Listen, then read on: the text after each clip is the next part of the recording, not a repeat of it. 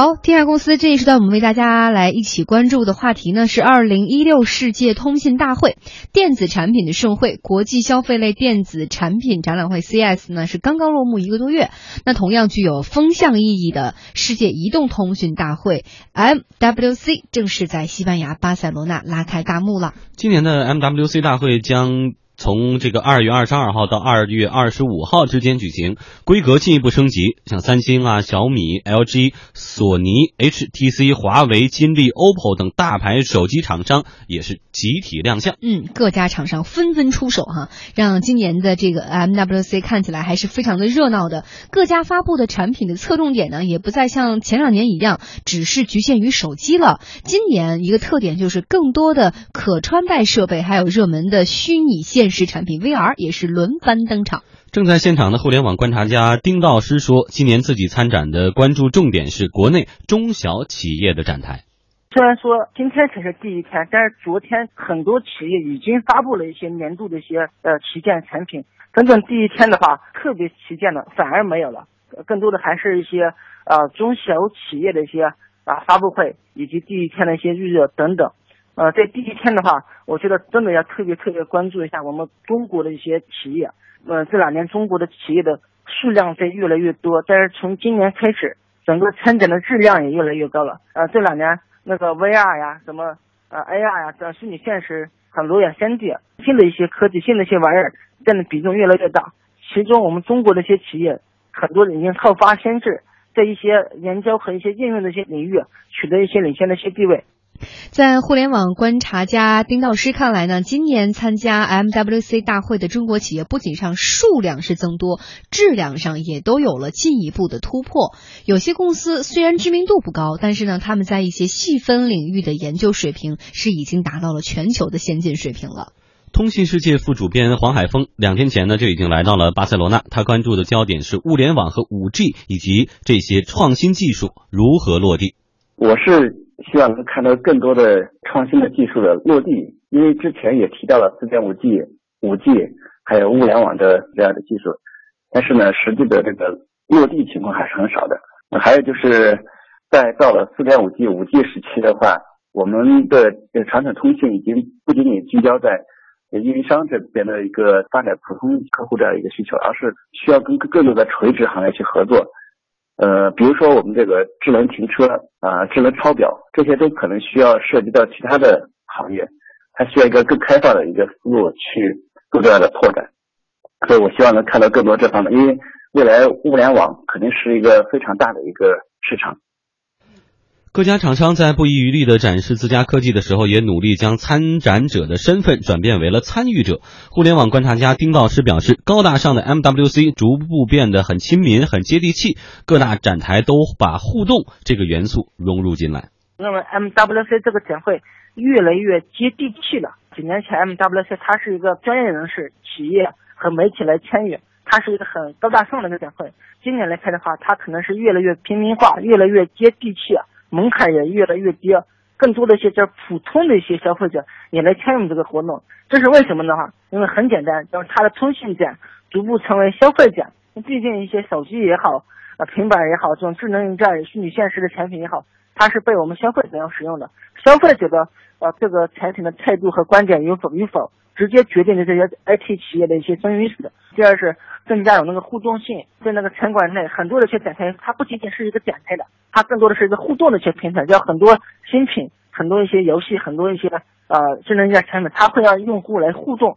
好，我们反复来说，再说这个 MWC 啊，是全称是 Mobile World Congress，它扣住的是一个 mobile 移动的这个词，所以相比于普通的电子产品的一个展销，移动的产品应该具备什么特点，才能在这个会上今年可能会大放异彩？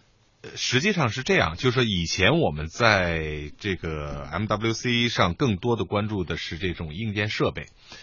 呃，而今年呢，从其实从去年开始，呃，无论是 Facebook 啊、Google 啊这些呃软件公司开始在参与这些 这些展会，而今年呢，更有趣的是说，呃，移动通讯设备的这些周边产品开始进入到这个展会里，就是手机和笔记本周边的产品，对。比如说可穿戴设备，比如说一些智能家居类的东西跟通讯相关的，然后呢，比如说一些很多的中小厂家做那种虚拟现实的，都开始加入到这个里面，就和那个 CES 啊，就有点开始去去接近了。因为以前呢，全球最规规模最大、影响最大的肯定是 CES，对。那现在 MWC 呢，随着这个，其实二零一五年呢，算是一个移动互联网的一个一个这个起步的一个年景嘛，所以今年呢，这个会就越来越引起大家的重视，而且大家都非常希望看说。Facebook 要在这个会上去讲什么？Google 会在这个会上讲什么？对，那接下来我们就跟大家分享一下，呃，这些像 Facebook 呀、Google 啊，他们在这个移动通讯大会上有哪些新的亮点？呃，其实跟往常一样，比如说像三星、华为这些大咖级的公司，他们会在开幕式的前一天举行新品的发布会，发布会上亮点还是蛮多的。来，一起看。哎，三星正式推出了新款手机 Galaxy S7 和 Galaxy S7 Edge，发布会现场呢，三星花了不少心思。布置现场，每人配了一部 Gear VR 眼镜，同时请来了 Facebook 创始人扎克伯格为三星站台。对，而且小扎也说他们已经要跟三星做合作了。我觉得这也是三星展台上最大的一个亮点之一哈。那再来看看，作为今年世界通信大会揭幕前首场的重磅活动。华为不错哦，他们交出的这个作业是一款，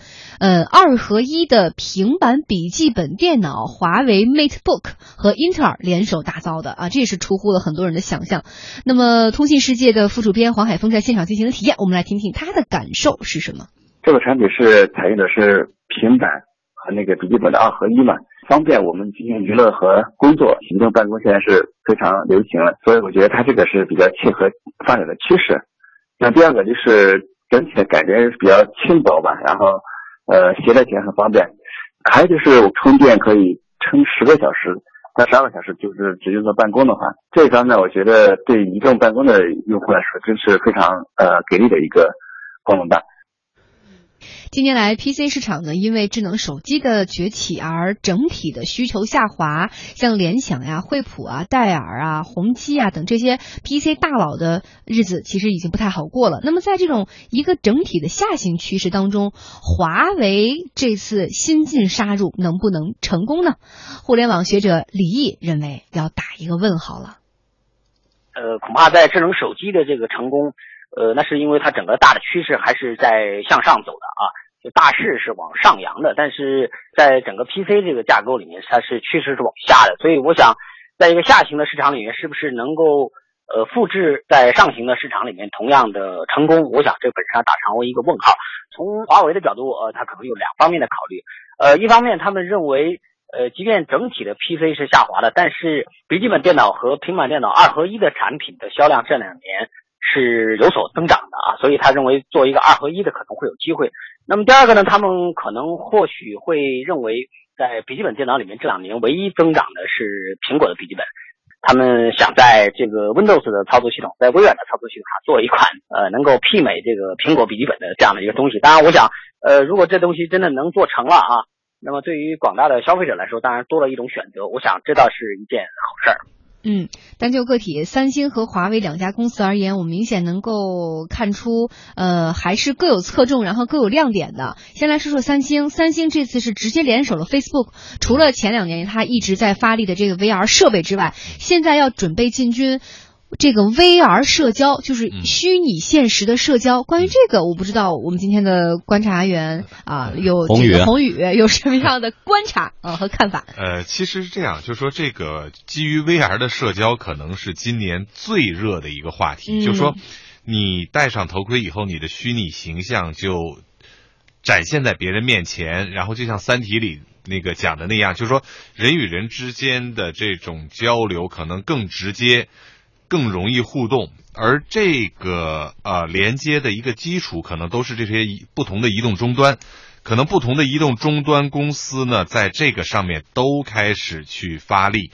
呃，无论是这个三星啊，包括 HTC 今年的这个发布会，其实它也是一人发了一个 VR 眼镜，嗯嗯，然后所有的这个展示都是通过 VR 眼镜出来的，所以这个对于人的这种，呃。感官的这种刺激和影响是是更大的。对，而且还有一个背景就是三星呃，这个最近一年将近两年的时间嘛，它的手机出货量在持续的下滑，而且整个市场占有率也在降低。这次重新转战这个 VR，或许也是它的一个新的突破点。呃，这个我倒很难去讲哈，嗯就说呃，他现在有这么一个想法，但是具体如何去实现呢？其实中间的这个路啊，其实还蛮长的呢。嗯但是我对三星今年的那个手机具备那个无线快充的功能，我觉得挺好的，嗯就不用有线。直接这个无线就可以充电了，哦我觉得这个新的功能还是蛮。但是明显感觉三星就是每年就是小修小补、小改变，很少有那种就是特别让人眼前一亮的了。所以我但是到后期的苹果也是这个感觉。是一样的，但是因为大家它这个对它俩还有产品线喜爱呀、嗯，它这个产品线已经固定了，包括它这个、嗯现在那个屏幕是有弧度的，它嗯从上一版的那个产品啊，就就那个 Edge 的产品就有弧度了。对，所以说我之前看到过很多这个就业内的专家说，哎，苹果和三星一直是会保持一个就是非常就是还不错，但是就保持基本上这个样子的状态。谁可能会打破这个市场，成为这个僵局当中的鲶鱼？他们哎认为是华为。对，对，人你看华为之前手机上非常的这个这个出货量一直在不断提高，而且这一次我们看到，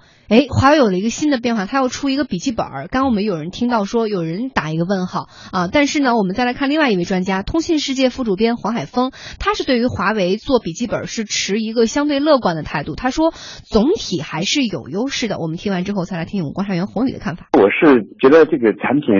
首先是华为的这个品牌在中高端市场还是有很大的影响力。其实他们华为这次真正做这个传统的笔记本，就是而是选择了二合一，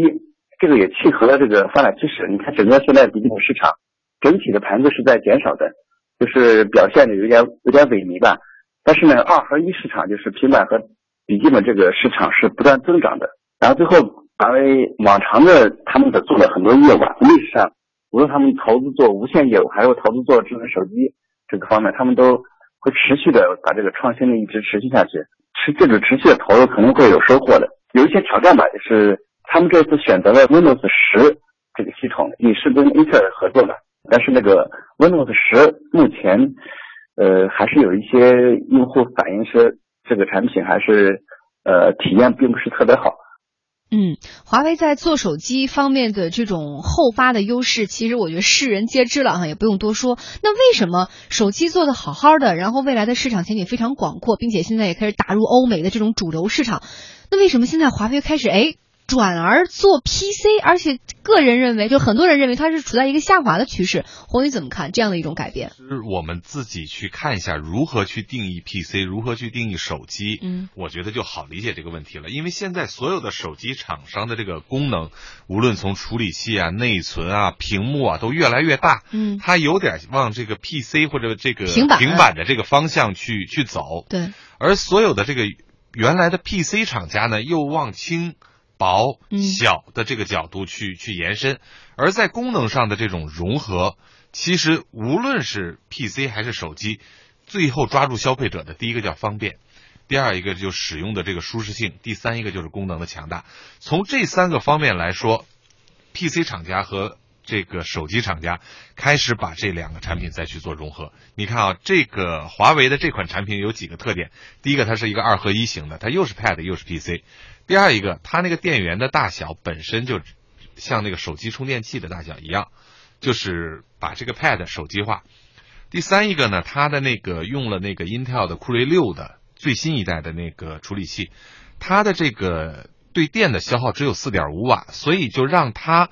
的待机时间到了十二个小时，所以就像我们现在的这个平板的待机时间是一样的了。嗯，所以呢，你说这个整个这个功能和一个高端的一个比较大屏幕的手机，其实已经没有什么区别了。嗯，所以我们也是有理由期待，在未来将会有更多的新的产品出现在我们的生活当中，让我们的生活更加的精彩和方便。好，这算非常感谢宏宇的点评。稍后，天下公司将会为您带来中央文件提出原则上不再建设封闭住宅小区，以及贵阳等三线城市上线专车品牌。好，天下公司，我们稍后继续。